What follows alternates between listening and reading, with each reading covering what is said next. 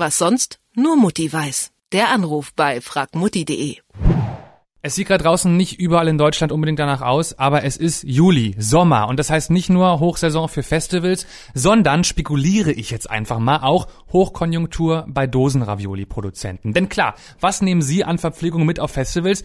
Doch wahrscheinlich vor allem 5-Minuten-Terrinen und natürlich eben diese Dosenravioli. Also richtig leckeres Fertigessen. Das funktioniert ja auch ganz gut, aber es geht leckerer und dafür brauchen Sie nur ein bisschen Kreativität und Vorbereitung. Was da zu tun ist, weiß Bernhard Finkbeiner von fragmutti.de. Hallo Bernhard. Hallo. Wenn ich äh, meine Festivalnahrung nicht nur selbst kaufen, sondern auch richtig selbst machen will, was ist besser? Zu Hause vorkochen oder schön im Schlamm mit dem Drei-Sterne-Gaskocher was zubereiten?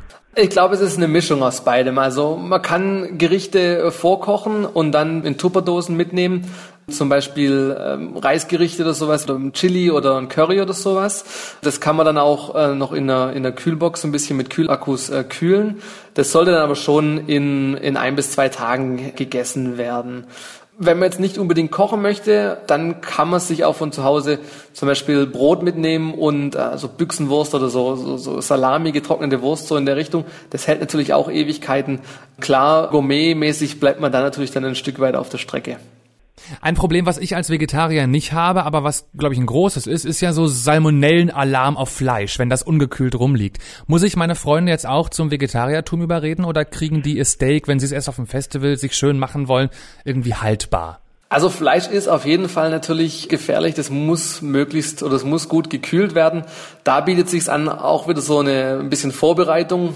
Man kann einen kleinen Grill oder einen Einweggrill mitnehmen und dann eben gleich am ersten Tag das Zeug eben vergrillen. Wenn man jetzt eine, eine, gute Kühlbox dabei hat oder ausreichend Eis, dann kann man auch noch das Fleisch bis zum nächsten Tag, denke ich, aufbewahren. Aber am dritten Tag ist es dann auch vorbei. Um die Kühlzeit, sag ich mal, ein bisschen zu verlängern, gibt es auch so ein bisschen so einen Geheimtipp. Man kann sich online auch äh, Trockeneis bestellen. Da ist natürlich so eine Kühlung über mehrere Tage möglich. Problem dabei ist natürlich, die Trockeneis aufs Festival mitzunehmen, ist meistens verboten. Da sollte man sich also vorher informieren, ob das denn erlaubt ist, äh, um da nichts Falsches zu machen. Aber sonst Trockeneis, die Idee, wenn Sie nicht aufs Fleisch verzichten wollen, auch am dritten Festivaltag noch was Kühles brauchen, wenn Ihr Festival das erlaubt, machen Sie das. Gibt es denn sonst neben dem Fleisch noch andere Lebensmittel, die du als gefährlich einstufen würdest, wo du sagst, die lieber gleich zu Hause lassen, um was zu vermeiden, was schiefgehen könnte? Es gibt definitiv Lebensmittel, die man bei einem Festival lieber zu Hause lässt. Also alles, was irgendwie zu Verdauungsproblemen führen kann. Ja, also zum Beispiel Bohnen, ähm, Hülsenfrüchte, äh, Sachen, die, die schnell verderben. Ähm, da gehört jetzt ja nicht nur Fleisch dazu, sind natürlich immer sehr heikel. Dann hat man natürlich das Problem mit den unhygienischen Dixie-Klos, ähm, die sind vielleicht nicht in der näheren Umgebung.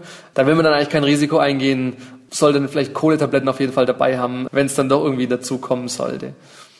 Und wenn ich tatsächlich meine äh, Gourmetküche vom Zelt mir einrichten möchte, was äh, kann ich so an Equipment mitnehmen, um ein bisschen, ein bisschen mehr besser kochen zu können als bloß mit Gaskocher und einem Topf vielleicht? Also wenn man sich bei den Lebensmitteln bisschen Gedanken vorher macht und sich genau überlegt, was man da mitnimmt, dann und darauf achtet, okay, was hält mir denn jetzt ein paar Tage oder nicht, da kommt man dann doch mit erstaunlich wenig Kochutensilien aus. Also da reicht tatsächlich dann der, der Einweggrill und der Campingkocher und ein Topf und dann halt eben leicht abwaschbares Geschirr oder vielleicht auch Einweggeschirr.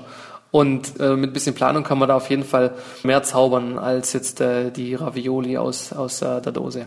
Die Fusion ist rum, mit dem Splash geht's am Wochenende weiter und Sie können in der Festival Crew jetzt ein bisschen angeben mit mehr als Ravioli und äh, Kartoffelbrei. Dank Detektor FM Mutti Bernhard Finkbeiner. Vielen Dank. Ja, gerne. Was sonst nur Mutti weiß. Der Anruf bei fragmutti.de